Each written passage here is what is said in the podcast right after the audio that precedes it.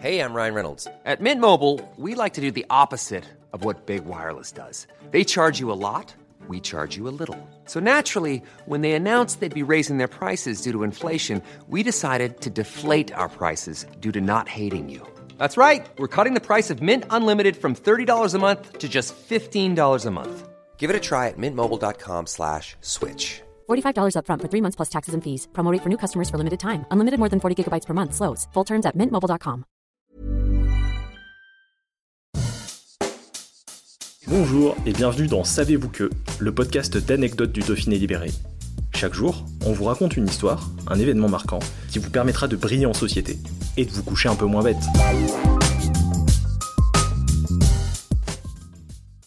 Savez-vous que le chef Marc Vera a attaqué le guide Michelin pour ne plus y figurer après une histoire de cheddar? Il n'y a pas que le chapeau de Geneviève de Fontenay qui a eu droit à la lumière des projecteurs en France. Celui du chef haut savoyard Marc Vera n'est pas en reste. Et pour cause, le cuisinier fait partie du paysage gastronomique français depuis l'ouverture de sa première auberge, la Croix-Frie, à Manigot en Haute-Savoie, en 1978. Mais c'est surtout avec son établissement suivant, l'Éridan, à Annecy-le-Vieux, qu'il accède à la renommée. En 1986, le célèbre guide Michelin lui attribue en effet sa première étoile, puis une deuxième l'année d'après. Le succès est là et ne semble pas décidé à quitter le chef, qui se voit par ailleurs désigné meilleur cuisinier de l'année en 1989 et en 1990.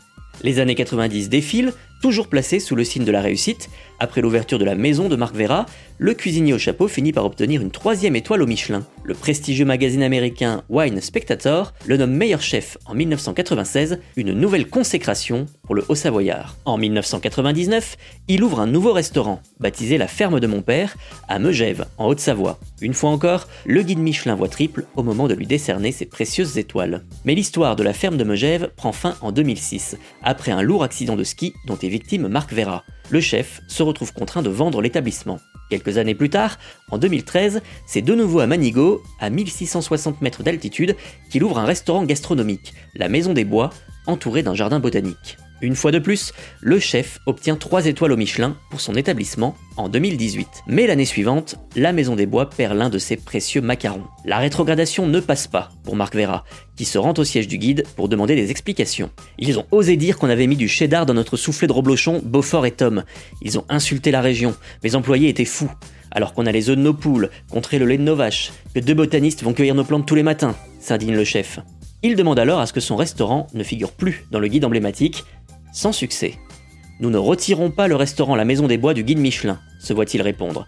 Si l'établissement demeure ouvert et que nos inspecteurs évaluent la table au niveau d'une de nos distinctions, nous continuerons à la recommander.